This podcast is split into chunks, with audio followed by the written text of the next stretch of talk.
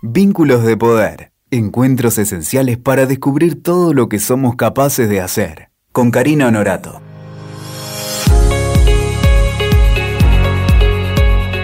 Bienvenidos a Vínculos de Poder.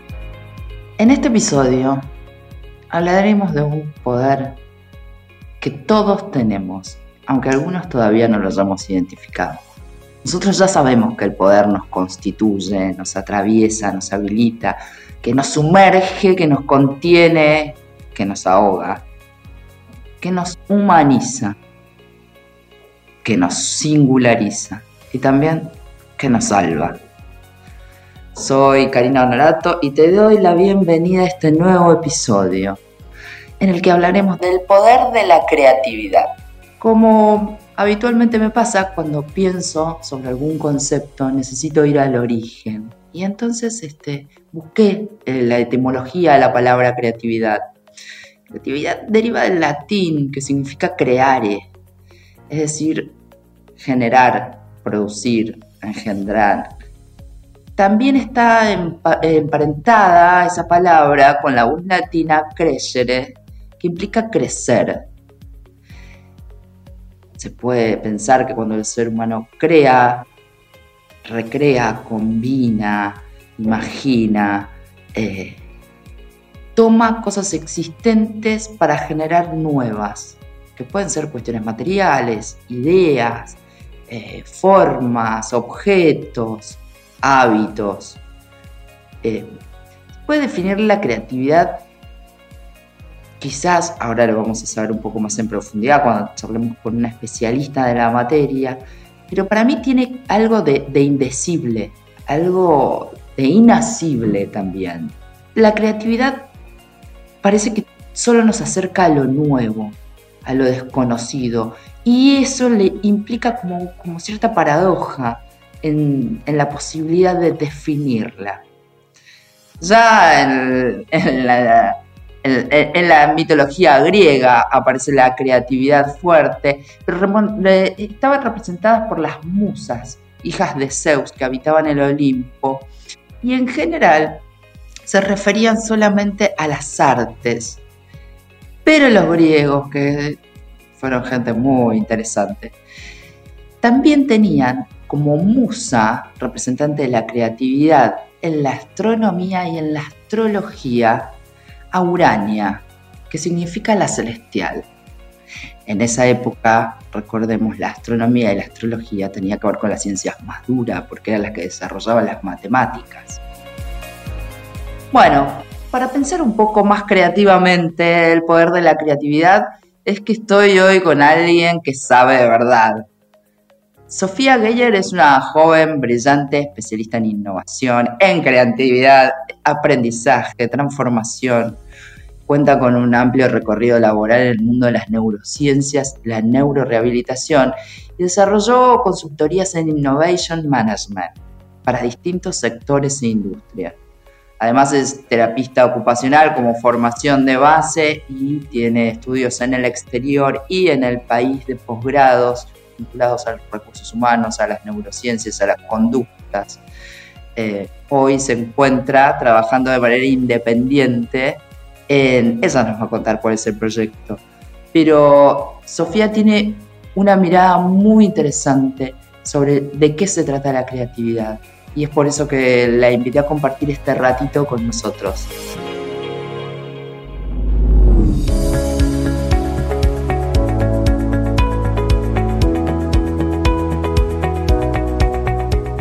Sofi, ¿cómo estás? Hola, Cari, muchas gracias, muchas gracias por la presentación. Espero, perdón por la interrupción. Muchas gracias por la Sofía además es la madre de Benja. Vamos a aclarar que Sofía además es la madre de Benja y estamos grabando de manera remota y Benja está ahí y está cumpliendo con todos sus roles a la vez como todos nosotros, así que entendemos perfecto. Así que Benja por ahí va a decir de repente aparecer. Cari, muchas gracias nuevamente por la presentación.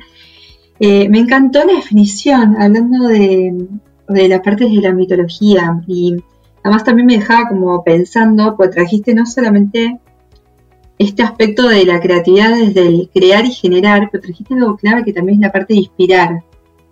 que me quedé, que me dejó ahí. Y también, si querés, para que empecemos como a, meternos en este terreno de la creatividad que es apasionante porque es enorme, eh, empezar a ver que hay un montón de aristas y que a mí me gusta mucho decir que, y pensar también, que uno para llegar al momento de crear tiene que haber pasado por algo previo. Que también para crear algo hay un momento que aparece una idea, pero también tiene que haber algo después, ¿no? Como, porque a veces tendemos a asociar a la creatividad que solo la idea aparece y en realidad hay un montón de cosas atrás, adelante. Claro, como que como hay una, hay una, eh, en el imaginario me parece una cosa, esto que es solamente inspiracional, que de repente te baja la musa y te toma, pero no es tan así, porque vos necesitas tener cosas para que la musa baje. Eh, y tener la noción de futuro, porque digo, si no, ¿cómo, ¿cómo me activo? Exactamente. Y yo, sabes que solo como mini, mini introducción, me empecé a interesar por la curiosidad cuando arranqué mi carrera trabajando con chicos con, personas con autismo y también con, otra, con otras cosas. Y había una particularidad, hay una capacidad de la mente humana que se llama la ideación, que es una, es una, es una función cognitiva que la medimos yo a un chico o cualquier persona le puedo dar, por ejemplo, una virome y lo que le voy a pedir es mostrarme la cantidad de acciones que puedo hacer con la virome. O ponerme a decir, mira, la puedo tirar, puedo escribir, la puedo usar como para aprender un botón. Esa es la capacidad de mm. generar ideas. Otra, otra forma que hacemos para evaluarlo, yo le digo a un chico de 5 años, le pido que construya un puente entre, en un cuarto de una pared hacia la otra le digo, vos utilizando los elementos que hay en este cuarto, vos construís un puente en donde no se puede tocar el piso. Entonces le estoy dando algo que no existe y le pido que lo cree, por ejemplo. Pero era impresionante cómo realmente empezás a encontrar que tenés personas con una habilidad que te sacan 700 ideas a la vez, pero por ahí tienen muchas ideas, pero después les cuesta llevarlas a la práctica, por ahí se pierden en eso. Y a veces te pasa al revés teníamos, yo veía de chicos, trabajé en consultorios llenos, eran como peloteros gigantes como los de McDonald's, con hamacas, eh, hamacas de todo tipo, casi color, peloteros, escaleras para treparse. Pero vos los veías y eran chicos que se metían, miraban alrededor y no sabían qué hacer, no se les ocurría qué jugar. Y ahí por ahí tenías el ejemplo de que no se le ocurren tantas ideas, pero por ahí si le das el modelo armado, eran impresionantes para llevarlo a cabo. Una vez que les dabas la idea armada. Ahí, mm. claro, ahí, ahí hay, hay varias cosas interesantes. Una te diría, entonces, no es un talento innato o sí lo es. Pasa que, claro. Es una habilidad adquirida que se puede desarrollar en función del estímulo. Es, es, es un talento que lo tenés o no lo tenés. Y bueno, nada, vivir con eso. ¿Cómo sería el punto de partida para pensarlo? Yo acá te quiero hablar de... Hay 800, 1500 teorías y seguramente cada disciplina tiene su propia teoría, pero yo me terminé inventando la mía propia, que es que la creatividad es como si fuera un resultado final. Está compuesto por un montón de habilidades y funciones y además también del entorno en el que está uno metido. Como me parece que es hasta indivisible pensar la habilidad de la creatividad sin un entorno en el medio. Pero porque también, ¿sabes que Me gusta pensar la creatividad no como vos decís, no es algo que se tiene o no se tiene. Es cómo cada uno utiliza sus fortalezas y sus propias habilidades de la mejor manera posible para aprender a crear cosas. Es un, es un proceso. Exacto. Que en ese proceso todos lo podemos aprender y ir incorporando, pero no desde el soy o no soy, soy o no creativo. Seguramente todos, por ejemplo, una persona que una habilidades es el coraje, seguramente a través del coraje va a poder aprender a usarlo para este resultado final que es el generar cosas nuevas. Pero eso también tiene que ver no solo con identificar tus propias, eh, eh, tus propias características, cuáles son tus herramientas de base, sino también con, con el entorno en el que estés inmerso. Exactamente, mirá. Hay un modelo de creatividad que suele hablar de cuatro, como cuatro, aspectos, cuatro aristas de las cuales podemos empezar a hablar. Uno que vos decías es un proceso, es un proceso de etapas. No siempre es tan lineal, no siempre es tan prolijo. Muchas veces estas etapas vas y volvés constantemente, pero cuando se pusieron a estudiar de neurociencias y de psicología de la creatividad, fueron encontrando etapas en común en, todos los, en todos, los, todos los procesos que uno va estudiando. Que primero está la etapa en donde uno, hay una etapa como observación, etapa de inspiración, en donde uno absorbe la, la información de lo que va a hacer. A veces es consciente y a veces no. Porque yo, por ejemplo, yo si estoy tratando de hacer un nuevo libro, probablemente ya tuve una primera parte que hay cosas que ya estudié, aprendí en el momento, otras partes voy a hacer una investigación formal que voy a absorber esa información, es la primera etapa. Después hay otra etapa que se dice la etapa de la incubación, es la etapa que yo creo que está más relacionada con las musas. ¿Qué es esto de lo misterioso de la creatividad que vos no sabes que hiciste que te fuiste a bañar y te apareció? Ah, ya sé lo que tengo que hacer, esta es la idea que tengo que usar para convencer a mi jefe de algo. Sí. Esa es la incubación, que para mí lo mágico que tiene es que aparece cuando nos desenfocamos, cuando en vez de quedarnos tratando de pensar ideas para ese problema que tenés que resolver, para ese paper que tenés que terminar o artículo que sí o sí tenés que entregar, decidiste soltar y te pusiste a lavar los ah. platos, por ejemplo. la incubación es como el momento de, cuando decanta, como pones a decantar un vino, digo, cuando, cuando cae. Pero digo, no necesariamente. La parte, previa, Después viene el momento, el aha moment que dicen, que está, está la idea.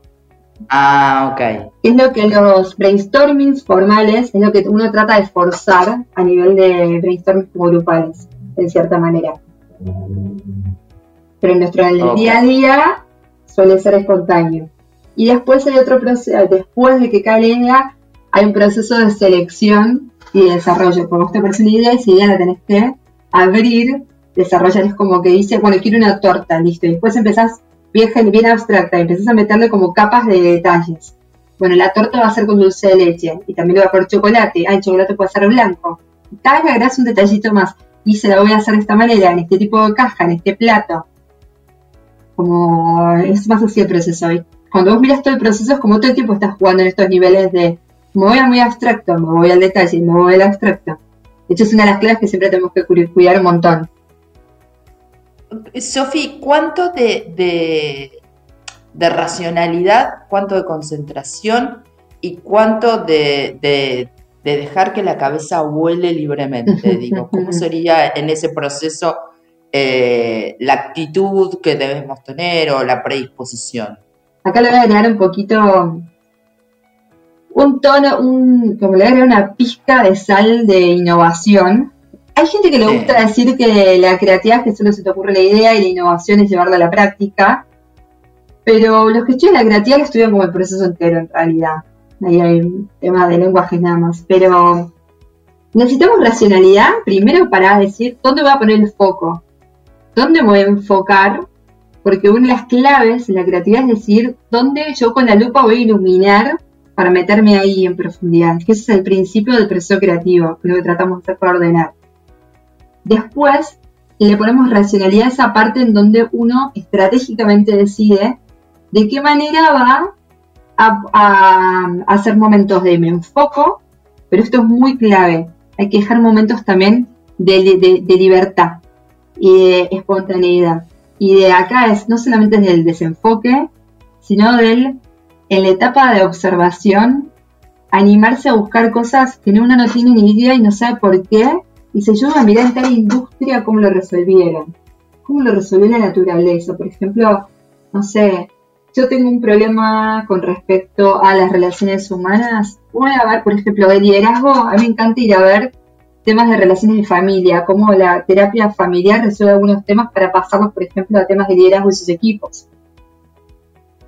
Entonces, como que por analogía, no sé, trato, hay que buscar algo completamente. Otro punto muy importante, no es solo ir a buscar algo que sea completamente distinto, pero algo te puede disparar para lo otro, sino también el dejar completamente libre y hacer actividades, uno, son ellos de desenfoque, pero son estos momentos donde uno aprende la red neuronal. La default network se llama, pero cuando uno no está enfocado y se mete para adentro. Esos momentos donde estás solo y se te aprende esto de soñar despiertos. que ahí viene la incubación real, que es como esta coctelera que adentro de tu cerebro realmente los conceptos se empiezan a mezclar, hay una onda eléctrica distinta, es como que empezamos a abrir todas las categorías, por nosotros tendemos a pensar en categorías, por eso nos cuesta mucho crear cosas nuevas, las mezclamos y de repente cae, pero tiene que ser el desenfoque.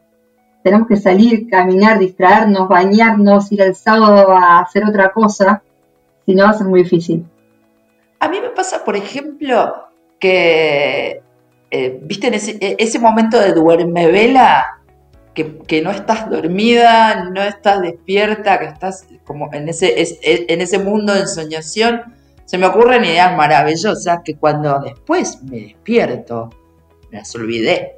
Ah, o sea, sí. Eh, entonces, este, me pasó durante mucho tiempo hasta que aprendí a tener un cuadernito al lado de él, en la mesa de luz una libretita con un lápiz. Y muchas veces eso ha, traído como consecuencia que me quede insomne, porque me hago el esfuerzo por despertarme y anotar lo que pensé. Después no me puedo dormir más, pero bueno, nada, ese costo. sí, es que es este momento, ¿qué pasa? Nuestra mente todo el tiempo está como en modos, sin meternos en temas más de neuropsicología, pero está todo el tiempo en un modo de control, donde yo controlo hacia donde va mi atención, y en un modo donde yo suelto y, aflojo.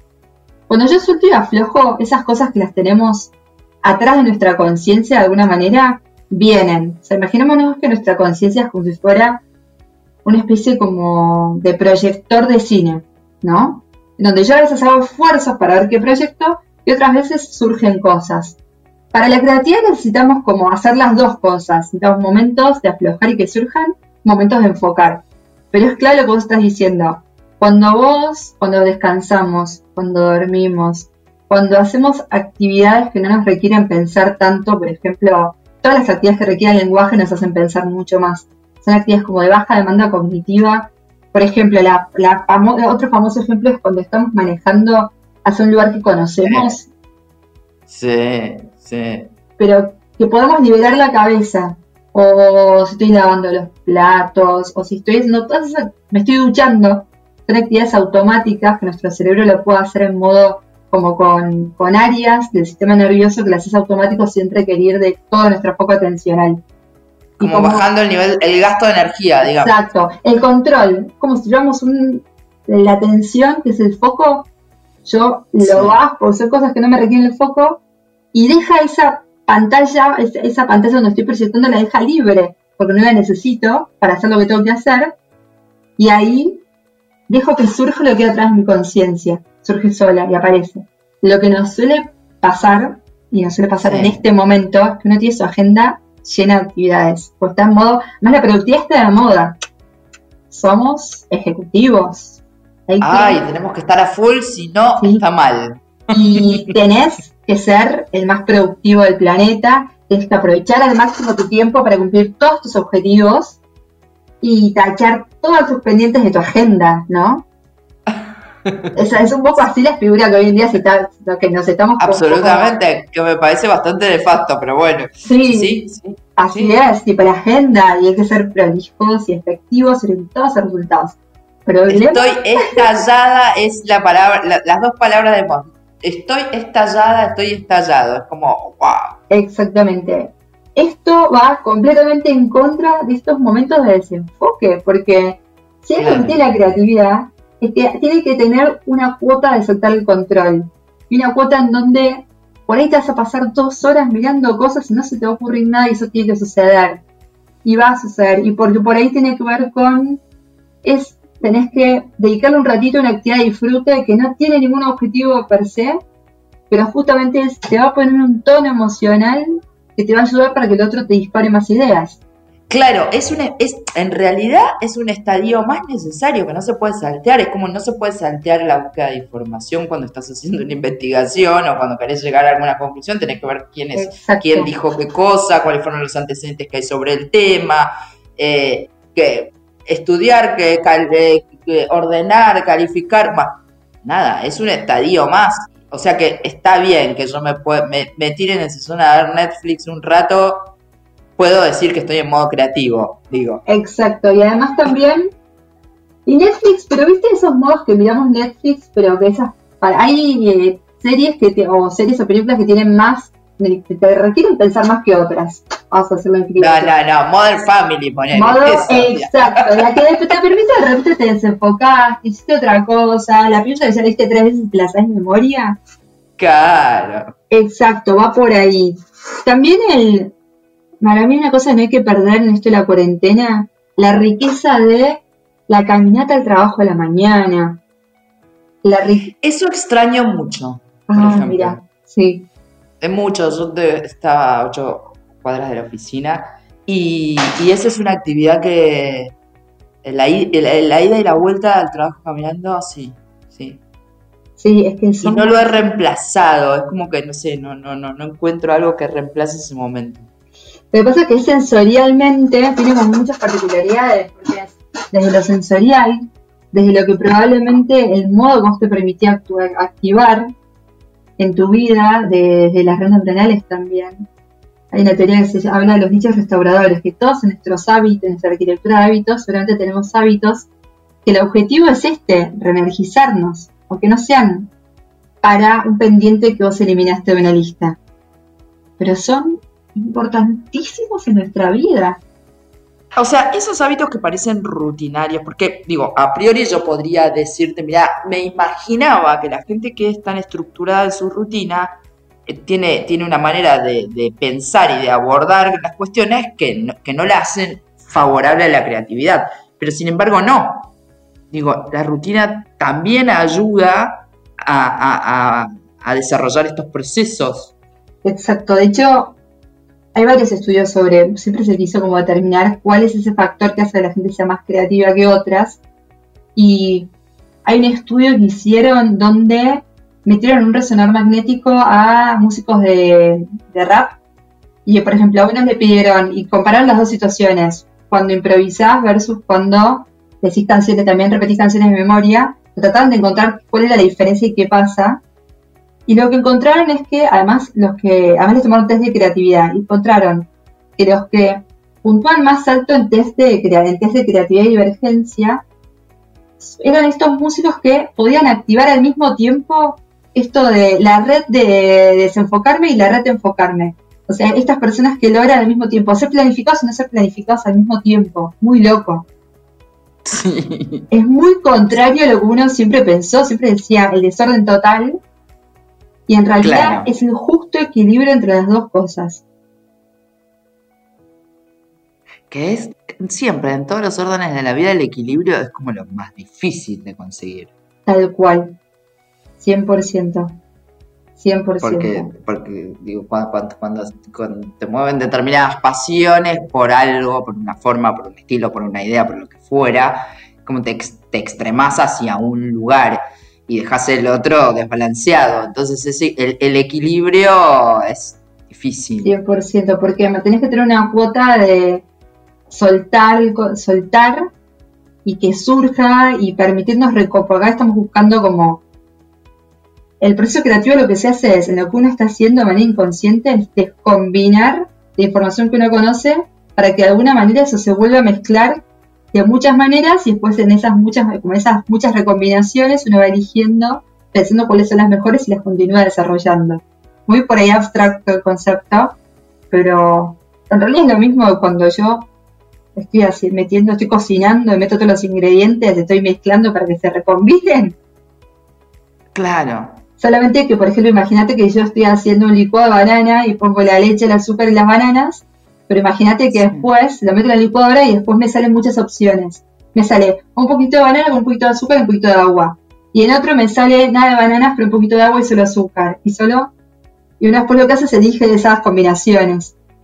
Y las depura. Sería como así el proceso creativo. hay una, hay, hay una necesidad de habilitarse el juego, ¿no? De habilitarse la posibilidad del error también.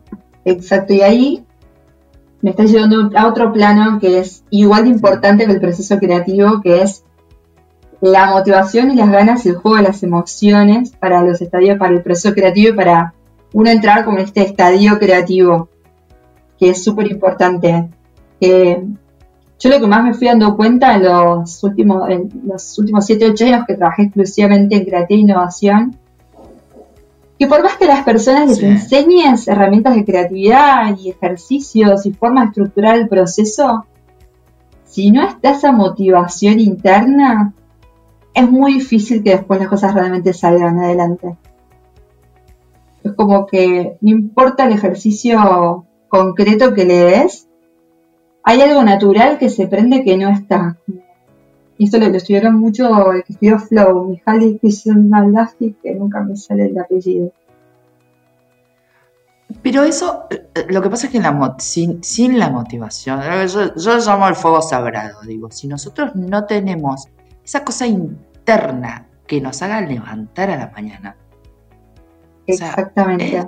la vida es muy difícil. Y, entiendo que por ahí es difícil identificarla porque no necesariamente uno tiene muy claro o en todos los momentos de la vida ese fuego sagrado es el mismo eh, o actúa de la misma manera. Pero tener conciencia de que lo que nos, lo que nos mueva como personas es lo que necesitamos alimentar para que el resto funcione. Lo tenemos que identificar, lo tenemos que alimentar y, es lo que nos motoriza. Y es interno, no es externo, digo, no es que, ay, bueno, por mis hijos, o porque mi carrera, o por el sueldo, o porque el auto nuevo. No, es, tiene que ver con lo que somos. Sí. No con lo que podemos tener o conseguir. Y ahí hay, y hay dos puntos en eso. El primero es, me gusta mucho Angela Duckworth, una psicóloga que estudia, ella lo llama grit. No, es difícil esto de las palabras. Yo le digo como porque es mucho más, no solo perseverancia. Ella habla que grit es como la mezcla entre la pasión y la perseverancia. Ella se dedicó a estudiar mucho a personas muy resilientes y que lograron, no quiero hablar la palabra éxito porque me parece que eso es subjetivo, lo que cada uno, lo que éxito es para cada uno. Sí, por favor. Y aparte tiene tan, tan bajo valor para mí, por lo menos, la palabra de éxito. Pero en términos de calidad de vida o de haber a mm. lugares que por ahí son difíciles de llegar, y se encontró esto, que no puede ser ni solo perseverancia, que es la disciplina, porque decía, la, hasta un punto donde la perseverancia no te es suficiente si no tenés una pasión ese te fuego, esa pasión que te enseña por algo. Y si vos solamente tenés esa pasión, pero no tenés esa disciplina, por ahí en algún momento se te queda en el camino más y se te como dispersa en cierta manera. Entonces, eh, y a mí lo que me encanta es que también ella dice que las dos cosas se desarrollan. No es tipo, claro. te tocó un fuego sagrado, no te tocó, te tocó estar apasionado por algo. Eso es lo que más. Y también la disciplina, que la, todos la podemos desarrollar. Absolutamente. Y eso me parece relacionado con creatividad, que eso tampoco, hoy no lo podemos derivar de creatividad, porque si esa parte no está, poco probable que la, creatividad nos va a quedar como usar en pocos momentos en cada malas cosas. De hecho, mi Jali, mi C. Punto, pues no me sale decir el apellido, habla de que a veces uno de los problemas que pasa en la creatividad en los equipos es que si vos tenés un jefe o alguien en tu equipo que en realidad está más concentrado en quedar bien con vos que sos jefe que en resolver el problema real, todas las ideas que se le van a ocurrir van a ser en función de quedar bien con vos jefe. No en de su motivación. Exacto, que a lo que quiere resolver. Eso es lo que es muy común. Tiene que ver con nuestro ego, con nuestra motivación real atrás de las cosas. Porque es como eh, esa dirección interna de uno va a dirigir hacia dónde van tus pensamientos, el tipo de ideas que se te van a ocurrir. Esa es una, que es como esto de que hablamos de, tu dirección mucho más interna y tu motivación. Y otra tiene que ver con los entornos. Estamos, somos súper susceptibles al entorno, nuestro cerebro está todo el tiempo interactuando con nuestro entorno, no, no somos una isla separada, pero es posible. Y existe la Por eso hoy, claro, y me imagino que hoy eh, el fuerte impacto que tener la cuarentena en nuestras emociones y en nuestras posibilidades de desarrollo y demás, tiene que ver con eso, con que estamos circunscritos a un entorno muy determinado hace mucho tiempo y no podemos interactuar con otras cosas. Y eso también nos tiene que, eh, de algún modo, limitar o restringir lo que podemos hacer. Muchísimo. Muchísimo, porque la vos tenés, dos, tenés estímulos intelectuales, tenés estímulos emocionales, tenés muchos estímulos sensoriales. Y las posibilidades sensoriales que a veces nos dan nuestros hogares son tan amplias, una gama de... Desde lo visual estamos metidos en el mismo lugar, no tenemos tanto movimiento, por más que uno le ponga garra. Yo creo que la pared es la misma, todo es lo mismo. Las personas son las mismas, mm. Por más que hagamos todo virtual. Y ahí tenemos que nosotros, primer paso hay que pasarlo a conciencia y tenemos que nosotros mismos empezar a decir, bueno, listo, esta es mi situación, si yo hoy en día tengo algo que me desafía mucho mi creatividad, me está pasando a mí, hay que buscar de alguna manera sí o sí cosas exploratorias. ¿Cómo entonces, qué, tipo de estímulos puedo yo buscar para ayudarme? Yo ahora estoy releyendo temas de distintas cosas. Estoy haciendo un curso online de un tema, leyendo libros de otro tema y teniendo charlas exploratorias de temas con un montón de personas, por ejemplo. Y eso lo estoy usando a propósito para aprender para el estímulo que estoy teniendo ahora, por ejemplo. Claro, para tener activo, este, poder tener activa la parte que se puede, digo. Exacto. la intelectual. No, podemos salir, este, sentir otros olores, ver otras caras, abrazarnos con otra gente, pero digo, lo que podemos, potenciarlo. Exacto. Y usarlo.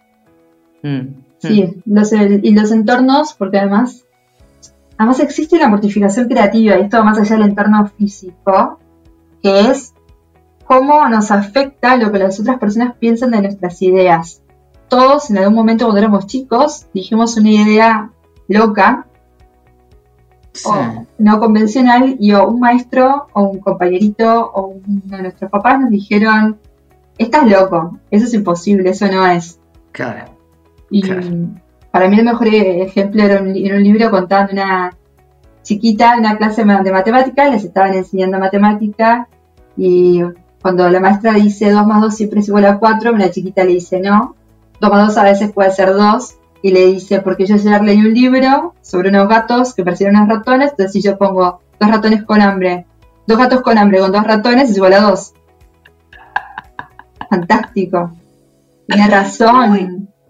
Genial. Genial. Pero lo más probable es que la maestra de esa chiquita en esa clase, como no lo puede confundir al resto de la clase, le va a tener que decir que no está bien, para no confundir al resto. Y así, todos vamos aprendiendo. Y así se le limita a esa chiquita esa posibilidad de mirar el mundo con esos anteojos. Exacto, exacto. Por eso volvemos al mismo punto de partida que yo creo que en educación mm en nuestra vida misma y en todos lados. Para la creatividad tiene que haber, yo lo, hasta pienso hasta con los chicos, tiene que haber momentos de estructura y momentos de desestructura. Momentos en donde yo los chicos los tengo completamente controlados con todas las reglas y otros momentos en donde crea y saca todo. Porque si yo Benja, por ejemplo, Benja dibujó la mesa, o sea, con un lápiz negro. ¿No? Es como digo, lo reto por su expresión artística pero todo marcamente pues no puede vivir dibujando toda mesa que se le ocurra. Entonces, bueno, pero yo tengo que arreglarle, explicarle momentos donde él pueda desarrollar toda su creatividad, que la pueda practicar, otros momentos donde le toque enseñar a seguir reglas y estructuras, porque el mundo es así. Claro, claro, el mundo es así, de hecho.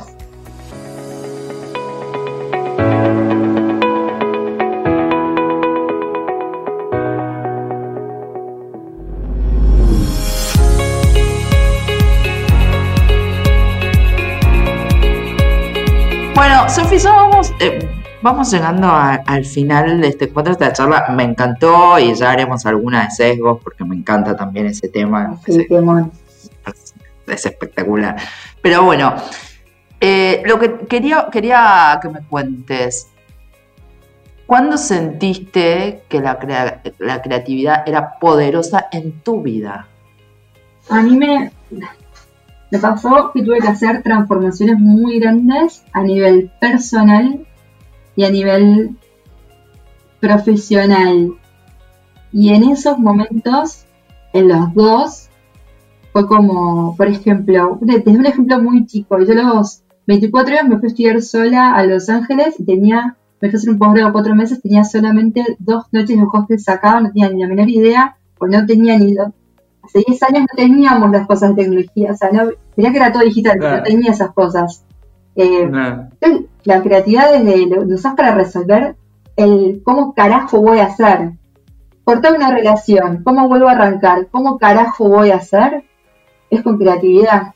Me tengo que reinventar profesionalmente porque estamos en el horno con la pandemia, nos mató los negocios, con creatividad. Ahí, en mi vida personal, creo que cada vez que tuve que cortar una relación, cuando tuve que reinventar, ¿viste como el reboot, reinicio? Sí. Ahí. La maternidad, reinicio, reset de vida. La maternidad te pone a prueba la creatividad de una manera que como pocas otras cosas lo hacen. Es que para mí es cada quiebre en donde uno tiene que hacer un reset.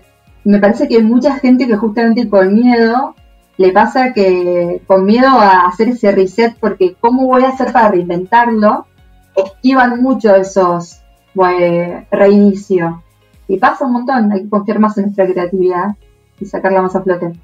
La vida te, hace resetear todo el tiempo, sí. Claro, o sea, o lo haces consciente o lo haces obligado. Si lo haces consciente, te pones creativo y te reconvertís.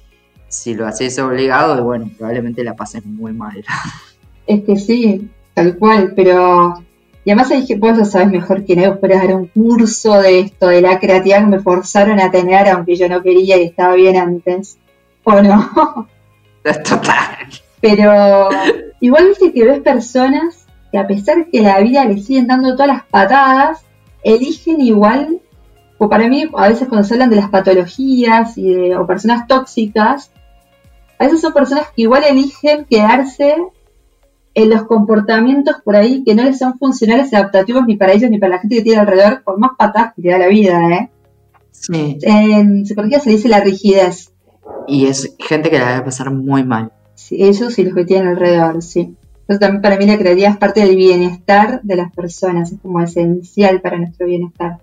Bueno, ¿y tenés algún superpoder que no sea la creatividad? ¿Algún otro superpoder que digas, mira, esto que nadie sabe, pero que yo sé que soy buena, que puedo, que, con esto eh, florezco? Yo, hay dos cosas que me aprendí ahora yo a los 34 años realmente empecé a estudiar habilidades y fortalezas y terminé encontrando realmente las mías. Por eso ahora me quiero dedicar a ayudar a otros a que las encuentren y las pongan más en práctica. Pero es una combinación de tres varitas. A mí me ayudó mucho. Yo soy muy buena combinando y asociando cosas. Por eso te digo, te tiro 80 conceptos así como los acuerdo fácil los puedo poner en práctica y conectando personas. Y esa habilidad para conectar lo uso para todo la otra, de pensamiento crítico, me di cuenta que soy buena como pensando en las cosas, con, me gusta mucho, mucho curiosidad intelectual. Y la otra, coraje. Y me di cuenta que las cosas que logro hacer, y por primera vez me animo a decirlas así sin sentir que me hago un autobombo, ¿eh? pero realmente me di Pero hay que poner en valor lo que somos y poder compartirlo. No es autobombo. No, tal cual, tal cual. Pero sabes que yo por primera vez ahora me metí con el tema de, de eso y decir, mi forma de resolver las cosas, yo me doy cuenta que viene usando estas tres varitas y con la recomendación, voy recomendando estas tres varitas y son las que me van permitiendo hacer cosas. Y todos tenemos las nuestras, ¿eh? Sin duda, sin duda. Hay que descubrir, hay que identificarlas, hay que fortalecerlas y hay que ponerlas en valor. Así es. Sofi, un placer como siempre. Cada vez que te encuentro, cada vez que hablo con vos, me abrís la cabeza, me haces pensar, me, me encanta, sos un gran estímulo, un gran estímulo. Sabelo. muchas, no, muchas gracias, me encanta hablar con Fue muy linda charla. Y nosotros, bueno, vos ya sabés, todo vínculo es un vínculo de poder. Vos, ¿desde dónde elegís construir el tuyo? Chao, hasta la próxima.